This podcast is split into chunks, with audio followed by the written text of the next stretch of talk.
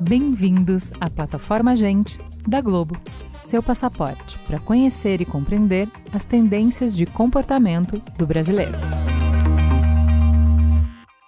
Segundo dados do Censo 2022, 56% dos brasileiros se autodeclaram pretos ou pardos. Mas, embora sejam a maioria da população, foi só nos últimos anos que muitas marcas direcionaram seus esforços de pesquisa e desenvolvimento para atender necessidades específicas das pessoas negras. É verdade que isso resultou em avanço na representatividade. Ao mesmo tempo, o consumidor negro é diverso e multifacetado, abrangendo uma ampla gama de identidades e experiências. Quer dizer, a simples criação de produtos e serviços não é suficiente para abordar todas as nuances desse mercado. Para dar conta de todas as camadas, dimensões e complexidades do consumo da população negra brasileira, é preciso considerar não apenas a oferta de produtos, mas também a criação de ambientes que reconheçam a riqueza da cultura afro e promovam o crescimento de empreendedores negros. Essa ideia foi um dos pontos de partida de um estudo realizado pelo Sintonia com a Sociedade da Globo, em colaboração com pesquisadores negros. Intitulada O que falta para reinar: as dimensões do consumo afro-brasileiro, a pesquisa mostrou, entre outras coisas, como a discriminação racial tem levado a mudanças nos hábitos de consumo das pessoas negras. A comunicação de marca autêntica, a promoção do afroempreendedorismo e o reconhecimento das diversas camadas desse mercado são passos importantes para criar um ambiente mais inclusivo e equitativo, promovendo um progresso sustentável rumo à igualdade racial. Eu sou a Juva Lauer e hoje reuni três mulheres incríveis que pensam a negritude, o empreendedorismo e a publicidade numa conversa sobre a potência do consumo para e pela população negra. Vamos começar então com a Adriana Barbosa. Seja muito bem-vinda ao Gente. Quem é você na fila do pão? Ai, tô tão feliz por estar aqui. Eu sou a mãe da Clara na filha do pão. Na filha do pão, você vê, né? Não sou nem em fila, já sou na filha do pão. sou empreendedora social e venho trabalhando com a questão racial nos últimos anos, com foco no poder econômico da população negra no Brasil. Vamos falar um pouco mais das suas iniciativas daqui a pouco. Também conosco, Ana Cristina Almeida. Seja muito bem-vinda. Quem é você na fila do pão? Oi, Ju. Oi, Adri. Oi, Nalu. E oi, quem está ouvindo. Eu sou a Ana. Estou gerente de marca aqui na Globo. Prefiro gerente de marca do que gerente de branding, especialmente quando a gente vai falar de temas de Brasil, de temas de diversidade. Eu também sou professora em algumas faculdades, sou doutoranda em História e ativista pelo afeto em prol uh, da potência da negritude. Muito feliz de estar aqui. Linda. Também com a gente para completar a mesa, Ana Luz, seja muito bem-vinda. Quem é você na fila do pão? Boa tarde. Eu sou filha da Fátima e do João Luiz. Sou uma mulher negra da Baixada Fluminense, mestra em comunicação e analista de pesquisa de mercado no Sintonia com a Sociedade. Também sou professora universitária, sou professora substituta da Universidade Federal Fluminense. Na Luiz, já começa, por favor, falando um pouquinho desse estudo sobre consumo afro-brasileiro realizado pela Globo. Conta pra gente um pouco da ideia inicial e como foi essa parceria com outros pesquisadores negros. A ideia dessa pesquisa surgiu no final do ano passado, em 2022, quando eu escrevi um texto sobre black money e tive muita dificuldade para encontrar informações, dados sobre é, empreendedorismo negro, sobre black money e sobre consumidores negros. Então, uhum. percebendo essa ausência, a gente teve a ideia de produzir esse estudo precursor, que é o que falta para reinar, um olhar para consumidores negros do Brasil. E de início a gente entendeu que era extremamente importante que essa pesquisa fosse desenvolvida por pesquisadores e contasse também com a participação de especialistas negros. Então, é, esse foi o início da ideia e a gente teve o prazer de contar com, com o Preta Hub, né, com a Adriana, com o Marcos do Instituto Mais e com o Raoni também, que integraram esse nosso hub de pesquisa e com uma série de é, especialistas negros de diversas áreas que também deram uma perspectiva bem interessante sobre consumo da população negra no Brasil. Inovadora não só pelo tema, mas também por quem fez por uma equipe negra. Então é importante a gente destacar isso. É, é a presença da população negra que, que vai trazer um, um olhar, um insight, né? Que é, muitas vezes as pessoas brancas não vão conseguir alcançar porque não tem é, as vivências que são muito específicas da população negra. Então, eu acho que essa pesquisa ela deixa claro esse desafio não só para o campo do consumo, mas também para o campo da pesquisa do, de mercado e para a necessidade de mudar é, essa área. Né? As pessoas negras precisam estar nesse lugar para que a gente traga novos olhares e novas reflexões. Muito bem. Adriana, vamos falar um pouquinho de Feira Preta, que começou lá em 2002. Você estava lá abrindo é, clareira quando estava tudo mato mesmo. Uhum. O número de produtos segmentados para negros aumentou bastante no Brasil. A gente também tem visto um aumento de estudos sobre esse público. Como é que você vê esse movimento? O que, que mudou de lá para cá? O que mudou foi uma ampliação de consciência em relação à negritude, né? Acho que o primeiro passo foi a população negra se reconhecer negra. Isso foi o ponto é, crucial assim de transformação no Brasil nos últimos 20, 30 anos. E à medida que a população negra se declara, se reconhece negra, ela vai de alguma forma influenciar o mercado para exigir é, de alguma forma ser atendida. E essa transformação ela veio junto com o avanço da internet. Então antes a gente tinha é, uma centralidade na, na comunicação com os veículos de comunicação tradicional que não refletia essa, essa representatividade. Com o avanço da internet das, das redes sociais, a ampliação de vozes né, tomou conta do Brasil. Então muitas pessoas começaram a ir para a internet é, para falar, né, para falar bastante, para se manifestar. foi daí que, que, surgiu o movimento Se Eu Não Me Vejo, Eu Não Compro.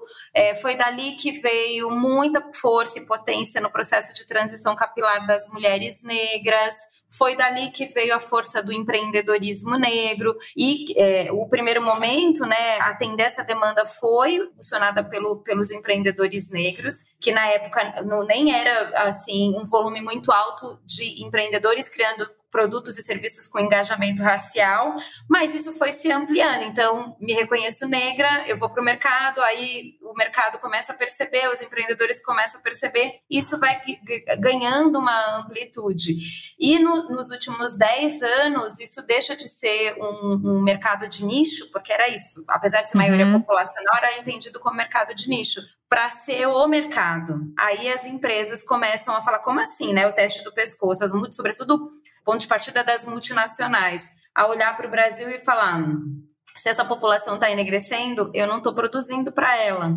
Né? Quem é essa população? E aí vem os, os, os estudos, vem, vem os, os, os, ensaios né, em relação ao tema. Tem uma, um avanço gigantesco mas muito gigante. Mas ainda não chegamos no, no tá tranquilo, tá favorável, tá? Tá mudando. Ah, com mas... certeza. Não, com certeza não. Tem, tem muito caminho. E aí, já que a Adriana tá falando desse despertar das empresas, eu queria que a Ana entrasse na conversa para falar assim: como que a gente tá nessa conversa sobre consumidores negros quando a gente pensa em publicidade e marketing? Eu ouço a Adriana falando sobre a urgência da população negra em se sentir representada e que essa representatividade esteja na esfera do consumo. Eu vejo o estudo que a nossa área de pesquisa apresentou, liderado pela Nalui, pontuando ainda as falhas nesse processo de reconhecimento no consumo, e isso é um ponto de partida para a gente ver a atualidade. Além dessa pressão das pessoas, dos indivíduos, e muito conectada com ela, existem as, as urgências do mercado. O próprio mercado já entendeu que empresas mais diversas e mais representativas são mais inovadoras, têm, uh, maior engajamento, tanto dos seus colaboradores quanto dos promotores que, que se conectam com aquela marca. São empresas que trazem mais soluções de criatividade, o que seria absolutamente maravilhoso para as nossas, as nossas empresas, as nossas agências, para o nosso mercado de marketing e publicidade no Brasil. Evidentemente, há avanços. Eu tenho aí já 20 anos uh, no mercado publicitário e eu vejo mais pessoas que se parecem comigo em determinadas posições. Eu vejo um aumento uh, no casting de personagens pretas, na publicidade, o empreendedorismo negro movimentando completamente essa indústria é algo também com o qual eu pessoalmente me conecto muito, mas a gente sabe que é um caminho a ser percorrido, né, Ju? Então a gente tem muito avanço até aqui, mas aí, os dados nos mostram que ainda não chegamos nem perto de onde gostaríamos de estar. Então, já que você está falando de dados, é, na Lui, na pesquisa, mais de 50% dos entrevistados afirmaram evitar estabelecimentos onde se sentiram discriminados racialmente e mais de 50% relataram que deixaram de frequentar locais comerciais pelo mesmo motivo. Eu já fiz isso tanto. Deixar pois de frequentar é. pela internet, só comprar de pessoas pretas. Faço isso sempre. Eu vou pedir para a Ana Lu, então, falar um pouquinho do que, que ela descobriu pela pesquisa e eu acho legal você dar o seu depoimento também. É, e aí eu acho que as três têm lugar de fala, eu acho que a gente pode ilustrar o dado da pesquisa a partir de referências pessoais. Então, Nalu, é, queria pedir para você falar sobre esses dados e explicar o que, que é custo de constrangimento. Adorei esse termo, muito bom. Esse essa pesquisa, eu acho que ela mostra o nosso cotidiano, né? Nossa, um pouco da nossa vivência, né? Mostra em dados, em números, o que, que a gente vivencia. Então, é, se o mercado achava que a atitude de estereotipar, constranger o consumidor negro é algo que prejudica apenas o consumidor negro, essa pesquisa mostra que isso é um grande equívoco, que não é apenas o consumidor negro que perde com o constrangimento. Ou melhor, não é só o consumidor negro que perde com a racionalidade econômica racista, que foi esse conceito que o professor Marcelo Paixão é, nos ajudou a, a entender então, a gente percebeu, através da pesquisa quantitativa, que o consumidor muda de hábito a partir do momento que ele vivencia uma situação de racismo é, com uma marca ou com um produto. Ou seja, a experiência de discriminação racial vai ter, ter impactos é, nas decisões de consumo dessa população, né, desse consumidor negro. Então, eu acho que é importante a gente entender que o consumidor negro perde, porque ele é constrangido, porque isso tem desdobramentos em relação uhum. à autoestima, à saúde mental, mas que o mercado também perde, porque ele está deixando de contar com esse potencial de consumo, é, esse potencial que poderia ser ampliado, ele acaba sendo reduzido. Eu não compro de uma marca que me segue no corredor quando eu tento comprar um um produto, né? Eu tô ali investindo meu dinheiro, meu tempo e sou constrangida. Não, eu não vou voltar naquele lugar, né? Eu tenho o direito de ser respeitado. Perfeito. Vocês têm essa experiência, meninas? De consumir de uma maneira mais politizada, muito assim. Inclusive a Feira Preta me, me ensinou nisso nos últimos 20 anos ao trazer né, para a centralidade essa produção criativa, inventiva da população negra, me fez evoluir muito nesse processo de, de mapear esses empreendedores, comprar desses empreendedores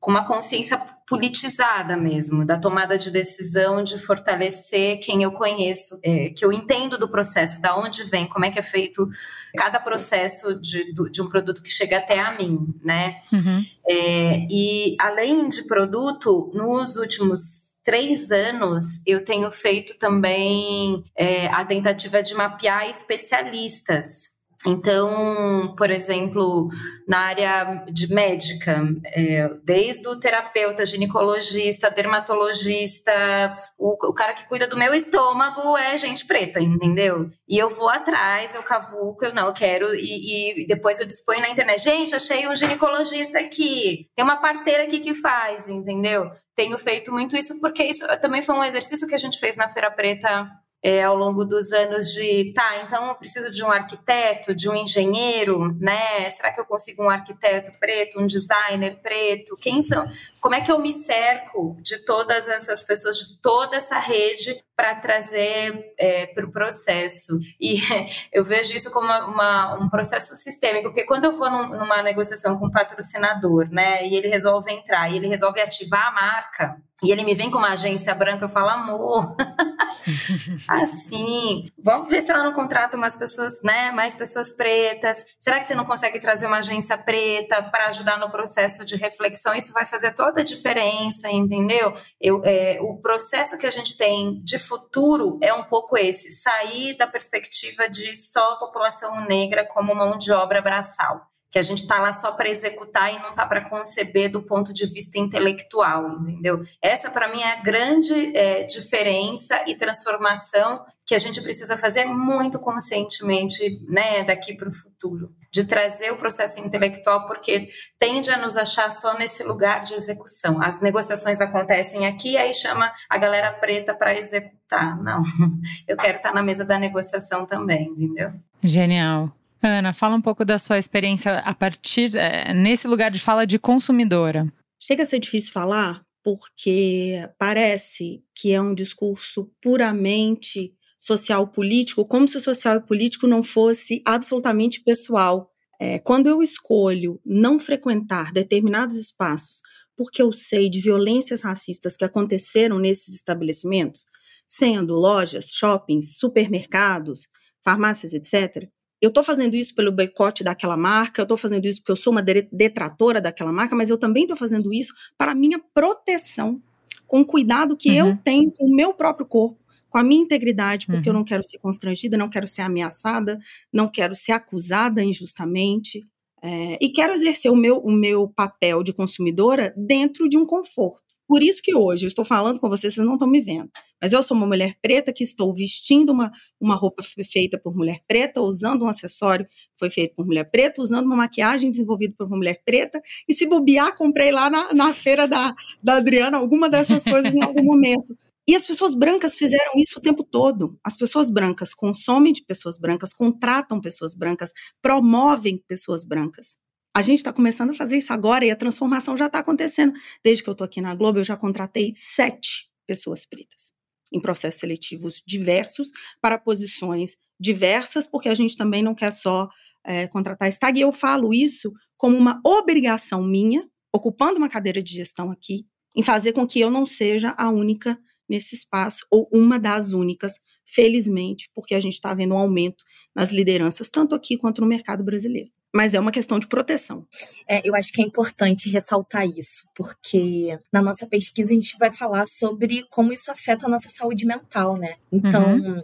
é, quando a gente vê casos né, de violências que chegam a pontos extremos, é, isso impacta a gente, isso gera medo. Então, a gente você sai de casa para consumir, para comprar alguma coisa, algum produto básico, e vem, sim, à mente a possibilidade dos mais diversos tipos de violência acontecerem. Então, eu acho que o lugar da proteção ele é fundamental a gente refletir sobre isso e dar preferência sempre para as empresas que têm demonstrado que têm alguma preocupação com isso, aliás, que trazem isso como prioridade. Né, porque de fato é inaceitável, né? A gente querer exercer nosso papel como consumidora e ter medo. Pois é, o que eu acho, Nalu, enquanto você estava falando, eu estava pensando justamente na, nessa formação de marketing, que é de experiência do consumidor. Então, o que, que a gente pensa enquanto marketer? Ah, eu preciso tirar todos os pontos de atrito para facilitar com a, a, conversão, né? Então, a gente fala do funil de compras, que não é só no digital. A gente está falando assim, bom, eu preciso que as pessoas conheçam minha marca, e depois que elas conhecem, elas precisam achar que essa marca é boa, considerar essa marca, e depois que elas consideram, eu preciso trazer, por exemplo, eu preciso trazer ela para a loja. Eu não posso ter nenhuma barreira na loja, a pessoa já veio até aqui, eu gastei rios de dinheiro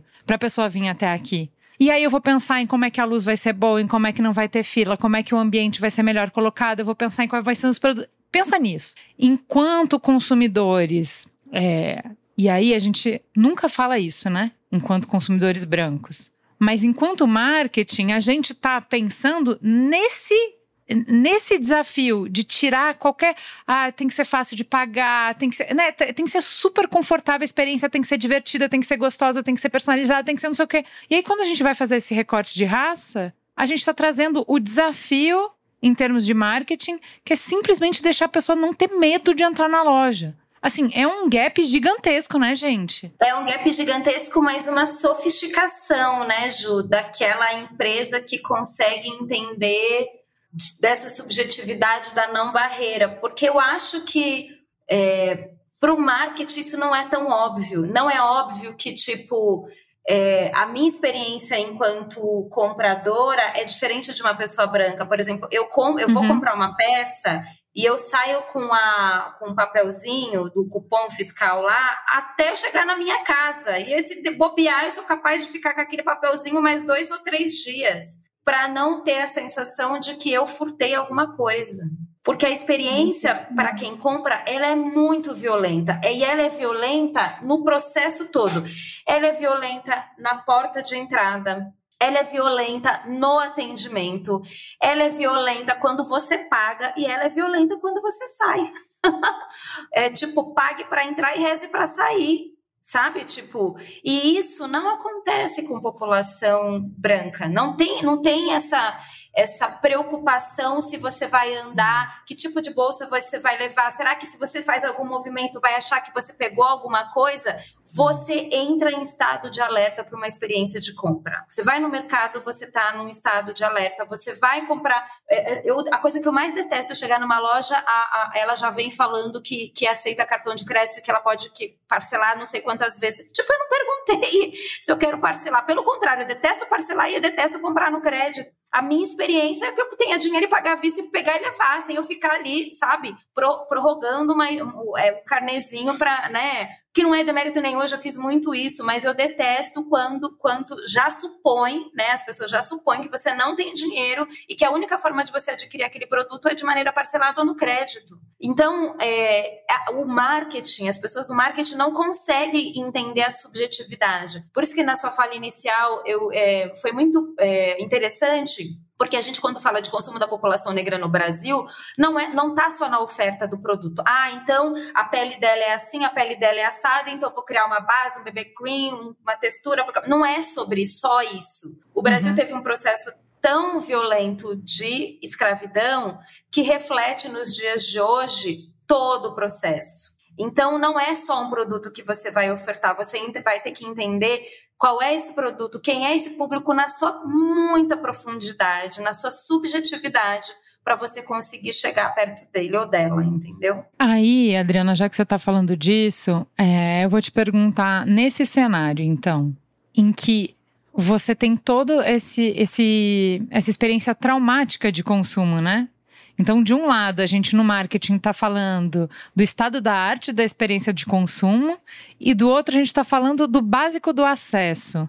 Como que entra o que você estava falando antes dessa escolha de privilegiar é, empreendedores negros? Como que é, essa escolha pode é, interferir no mercado e, inclusive, mudar essa realidade que a gente está falando? Porque aí você, você vai construir um mercado do possível. A gente fez uma outra pesquisa, olha que interessante, a gente fez uma pesquisa agora, que foi lançada agora na semana passada, sobre população preta no campo da economia criativa, e a gente começou uhum. a perguntar sobre festivais. Festivais produzidos por pessoas pretas. A gente tem, tem outros dados que falam que pessoas pretas não acessam festivais como acessa a população branca, por conta de, dessa tal experiência, tá? E é, os festivais produzidos por pessoas negras, no, no, na pesquisa em profundidade, vieram muitos relatos. Mas o, a, a consolidação dessa escuta é que criamos os nossos festivais porque eram lugares possíveis da nossa existência. Então, a minha tomada de decisão de comprar de um consumidor negro é porque vai entender a minha subjetividade, eu não vou ficar, sabe, que não vai Tipo, de cara ela já vai entender quem eu sou, o que, que eu gosto, o que eu não gosto, os penduricalhos, as, sabe, as influências da jo, do joalheria, joalheria crioula, as estampas, a padronagem. Já tem uma, uma, uma mentalidade construída para a especificidade de quem é essa população negra. E o que o outro, e o que o mercado não tem, porque o mercado parou na lupa uhum. da representatividade é só sobre ter pessoas pretas. Não é sobre isso. Se você não entender que essas pessoas pretas vêm com, com uma. Com, com shape ali é, é, né, específico, não vai adiantar, porque não, você não vai conseguir chegar na profundidade dela, dela falar esse, esse, esse produto ou esse produto, esse serviço ou esse projeto é para mim. Porque senão fica assim, é, até, né, Ana Luiz sabe disso, tá na pesquisa. Essa questão da representatividade não é pessoas brancas pintadas de pretas, não é isso. Né? Ela, ela tem uma especificidade, vem de, de, uma, de uma diáspora, de uma ancestralidade africana, e a África com, com mais de 50 países, de todo esse processo que foi construído no Brasil, tudo isso, ele é, ele é bagagem para a construção da população negra. Então, o que o mercado não consegue enxergar é essa especificidade, é essa profundidade. O dia que o mercado conseguir entender isso, é, a gente vai conseguir avançar, entendeu? Perfeito. Até porque é, quando a Ana estava falando que ela tem como responsabilidade contratar pessoas negras, a gente está falando de um aumento progressivo de renda e significativo de renda nos últimos anos, né? Então, tanto de escolaridade quanto essa necessidade que a Ana bem falou, essa percepção das empresas de que trazer diversidade para dentro das empresas implica em mais é, eficiência, em, implica em ter mais repertório para responder esse mercado complexo que a gente vê, que muda muito rápido. A gente tem que trazer complexidade para dentro das empresas também. Então, isso gera um público que tem mais voz e que e que vai ser mais exigente. E aí eu queria falar um pouco desse público, Ana, que uh, a liderança de agência de publicidade, por exemplo, porque se a gente está falando é, a Adriana fala, ah, eu quero estar tá nas cadeiras onde decidem, eu não quero estar tá no final do processo. Um, um dos inícios do processo é a campanha de marketing. Como está a representação nas agências de publicidade? Como que você vê eh, o que, que falta para a gente ter mais representatividade na, e inclusão na indústria de comunicação? O principal objetivo de uma marca hoje é conquistar o amor das pessoas. Eu, uma mulher preta, só vou amar uma marca se minimamente essa marca me reconhecer enquanto indivíduo, e reconhecer que os outros 100 milhões de pessoas da mesma raça e etnia que eu nesse Brasil não são uhum. iguais a mim. Já começa por aí. Para conquistar esse amor, essa antes de conquistar esse amor, essa marca precisa entender quem eu sou. E daí você vê nas cadeiras de decisões das maiores empresas do Brasil, pessoas pretas como eu ocupam 4,7% dos cargos de liderança. Isso é assim nas maiores empresas do Brasil, isso obviamente é assim nas maiores agências do mercado publicitário uhum. também. O que isso gera? Isso gera outros dados que indicam que esse mercado não está conectando com se conectando com os espectadores, com os uhum. consumidores que querem amar essas marcas. A gente tem hoje uh, informações que mostram que grupos de pessoas pretas ainda são muito subrepresentados nas propagandas uh, exibidas no Brasil. Com exceção da esfera uhum. pública, e aí é uma, são uma série de comerciais com perfil mais assistencialista, o que também nos uhum. coloca num lugar que não é o lugar que devemos uh, sempre ser representados uhum. por, com exceção desses grupos, uh, desses materiais do governo e de produtos específicos para uhum. pele negra, para cabelo crespo, para cabelo cacheado, nós não estamos na publicidade. Se estamos, estamos às vezes fazendo papéis uh, que não nos representam na totalidade. E por que que isso acontece? Porque não tem pessoas pretas na cadeia de produção. Se você tem um diretor negro, um roteirista negro, uma, uma diretora de arte negra, um gerente de marketing negro, você obviamente faz com que a cadeia produtiva coloque pessoas pretas em outras uhum. produções. É o que a Globo está fazendo uh, Agora, a gente teve no início do ano, por exemplo, pela primeira vez na história, as três novelas, a das, a das seis às sete das nove, tinham protagonistas pretos. Para que isso seja possível, para que isso seja fidedigno, a gente tem que ter preocupação com diversidade nos uhum. estúdios, a gente tem que ter preocupação com diversidade em recursos humanos, aqui em Marca Comigo, na área de valor social, a gente tem que ter pessoas pretas redatoras, uhum. diretoras, uhum. produtoras, uhum. para que isso aconteça.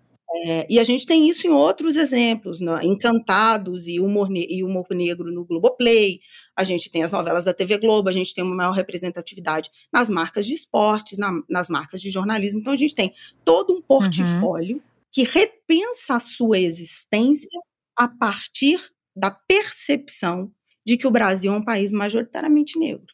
E é isso que todas as marcas deveriam fazer, e é isso que o mercado publicitário deveria estar uhum. atento é, só nós, mulheres pretas, mov movimentamos 700 bilhões de reais por ano com bens de consumo.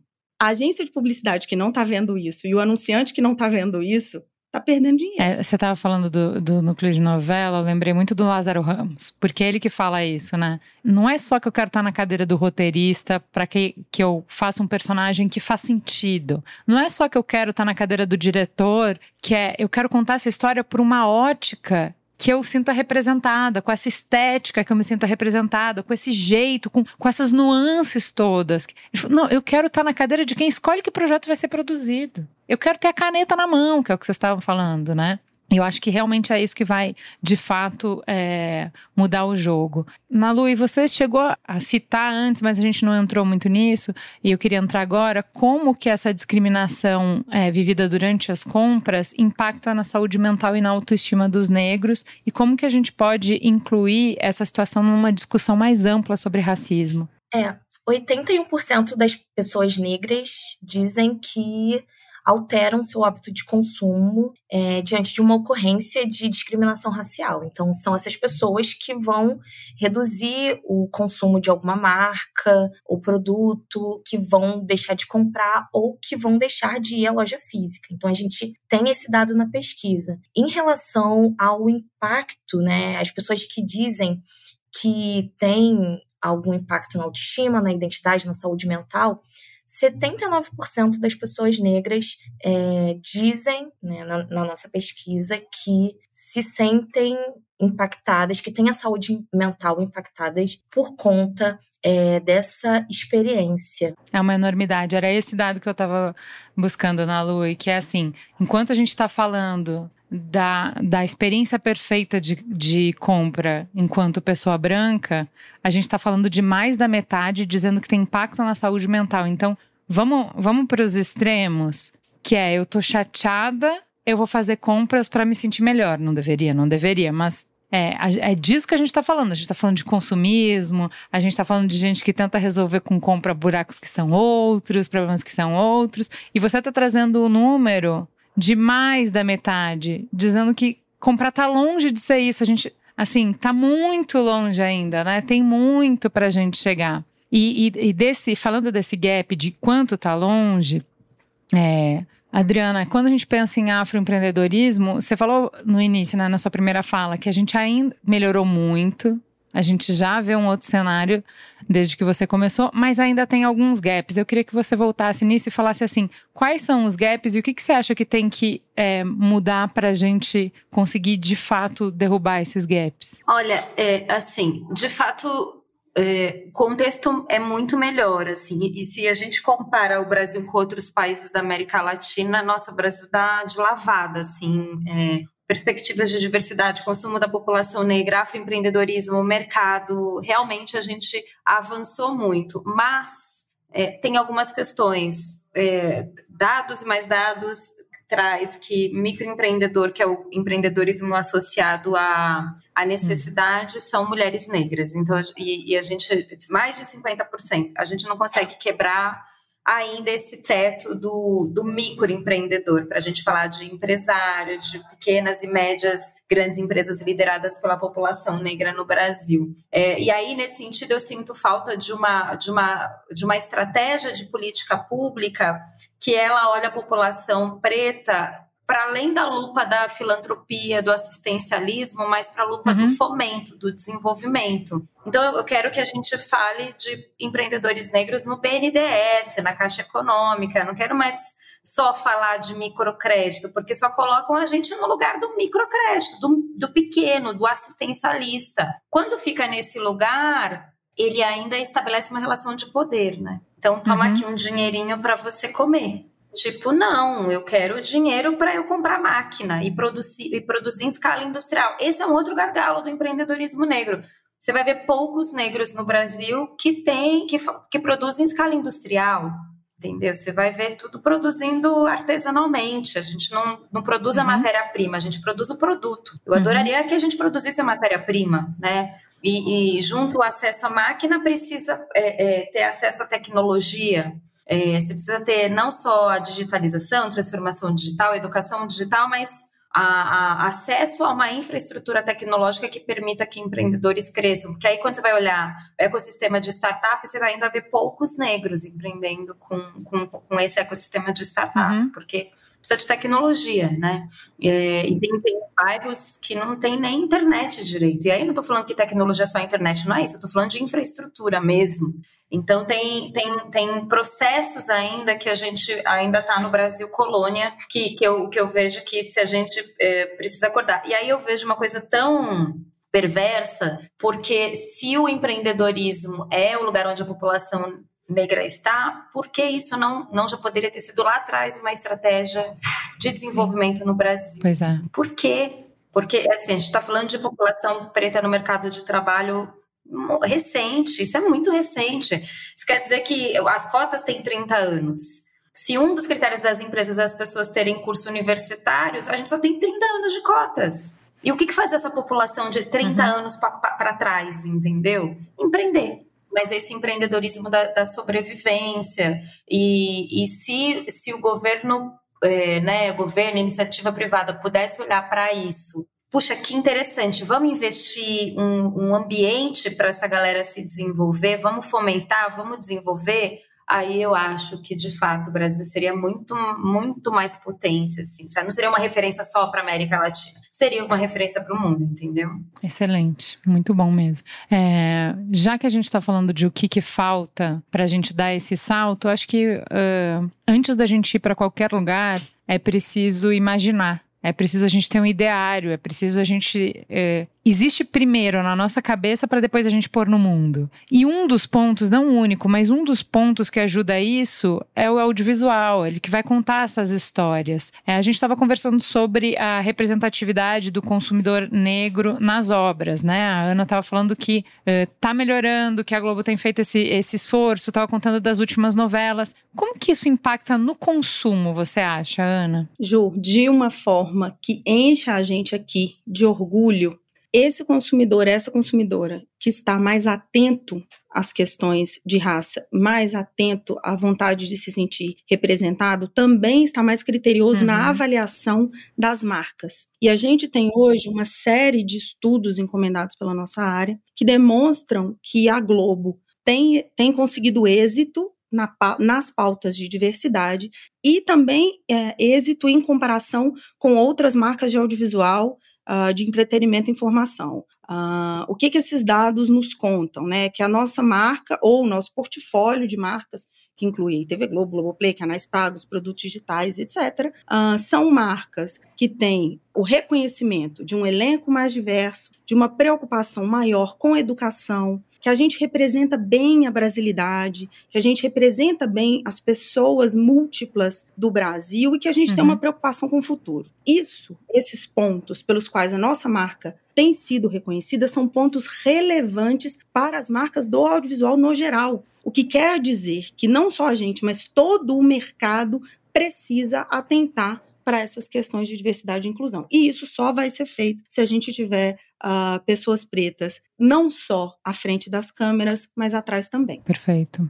Na e a gente estava falando no, no início da nossa conversa de como essa mudança que a gente vê de comportamento, tanto do consumidor quanto do mercado, vem das redes, mas vem muito desse movimento de orgulho negro, né? É, que impacta também no senso que a gente falou no, na introdução, é das pessoas se reconhecerem como pretas e pardas, né? Se declararem assim até pro senso. Como que você vê que a consciência racial impacta experiência e escolha de consumidor negro? Ah, isso é algo central, né? A partir da, da pesquisa a gente consegue ver que essa que existe uma jornada de consciência racial, existe um processo de amadurecimento, né, de letramento desse consumidor. Isso vai ter um impacto muito forte na decisão de consumo. É importante a gente destacar todo um trabalho do movimento negro que durante muitas décadas fez todo um movimento para que as pessoas se autodeclarassem negras, né? E a gente em 2010 viu o resultado disso no censo, né, quando pela primeira vez na história a população negra passa a se autodeclarar majoritariamente negra. Eu acho que um outro aspecto importante foi é, a implementação de ações afirmativas né, no início dos anos 2000, quando é, a UERJ tenha essa atitude precursora né, de implementar cotas para graduação, e depois a UNB, a gente tem uma ampliação do debate uhum. sobre raça no Brasil, em esfera pública. E a gente tem uma população né, que, entra pra univers... que entra na universidade, se torna mais letrada e contribui também para ampliar esse debate. Né? E isso é, a gente acaba criando pessoas, consumidores mais conscientes, é, entendendo mais é, a necessidade de é, consumir de pessoas negras, de, de, a partir do consumo, desse consumo consciente, fortalecer a sua identidade. Então, tem todo um, um, um processo né, que se que se retroalimenta, né? Que se fortalece a partir da educação e que se desdobra também no consumo.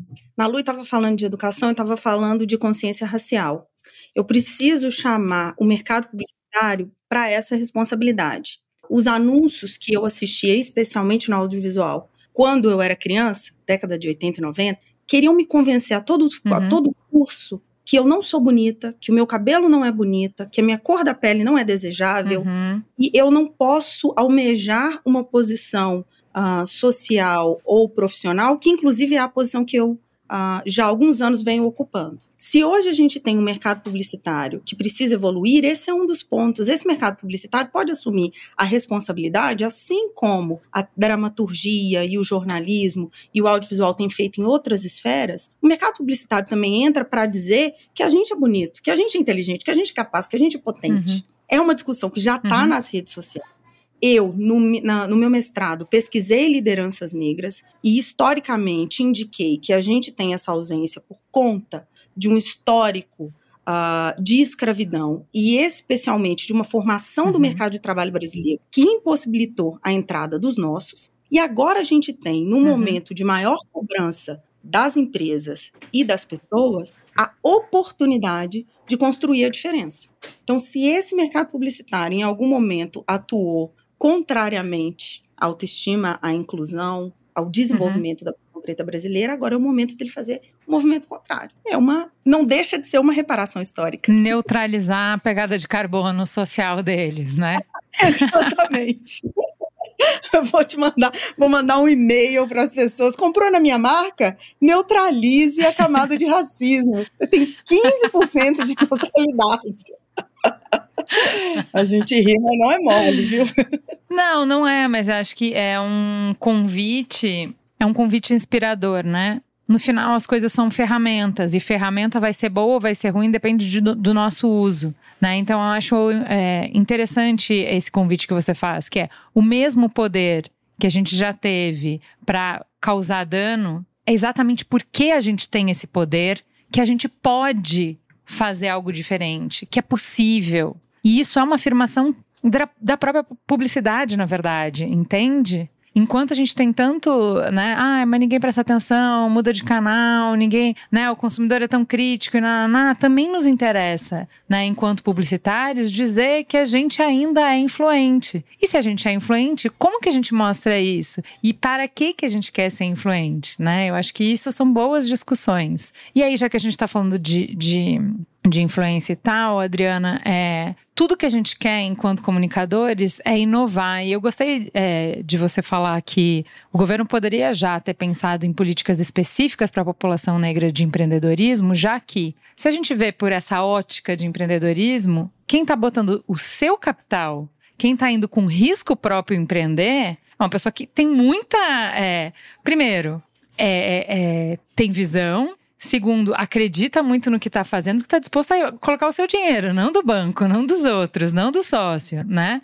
Uh, e eu acho que um outro olhar sobre isso é é uma galera que é muito inovadora. Então, se a gente está num período de, que exige das empresas inovação, é, celebrar essas soluções, esse olhar, essa experiência, olhar com atenção, olhar com cobiça mesmo, olhar como um, uma fonte inesgotável de, de sabedoria, de aprendizado, de experiência, né? Queria que você falasse um pouco, porque você está aí é, inventando a roda e reinventando a roda há muitos anos. O que, que você vê da, da é, da, da habilidade do empreendedorismo negro de trazer soluções novas? Imagina que essa galera empreende sem, sem ter esse ambiente favorável e faz coisas incríveis.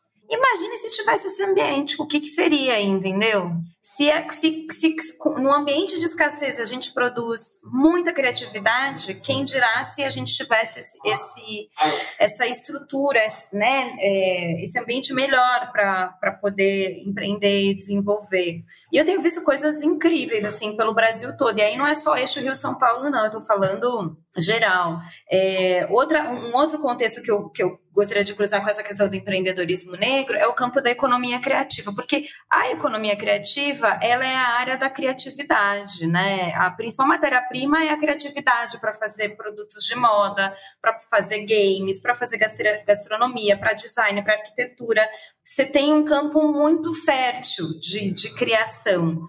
A população negra nada abraçada nesse tema, abraçada. As música, olha o que seria a musicalidade brasileira se não fosse a indústria do carnaval. Né? O Rio uhum, de Janeiro uhum. hoje, cara, parte da economia do, né, do que se movimenta no Rio de Janeiro é da indústria do carnaval.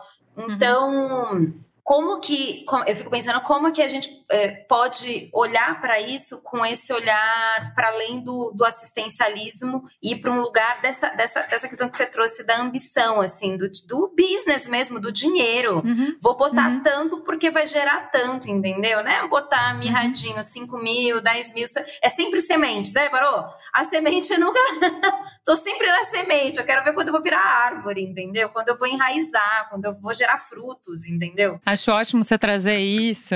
E se tem um país que pode fazer esse dinheiro real mesmo, oficial, é a gente.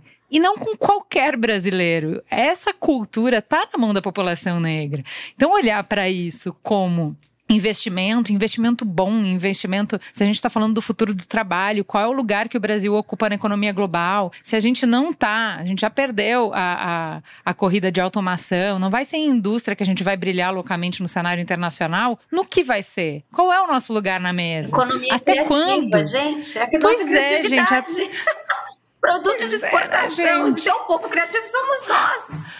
Pois é, gente. Então vamos aí, vamos escutar a Adriana.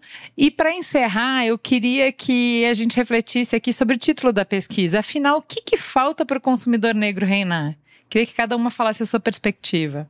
Como, como publicitária e como profissional de branding, tendo acesso a todos esses dados de pesquisa que a gente mencionou aqui em algum momento, só posso dizer que o que falta é comprometimento. Porque a gente já tem a urgência do mercado, a gente já tem todos esses dados que comprovam que a população negra está subrepresentada, tem potencial de compra, tem potencial criativo de empreendedorismo e tem urgência em se sentir parte mais fortemente dentro do mercado. A gente tem como mensurar todo tipo de resultado.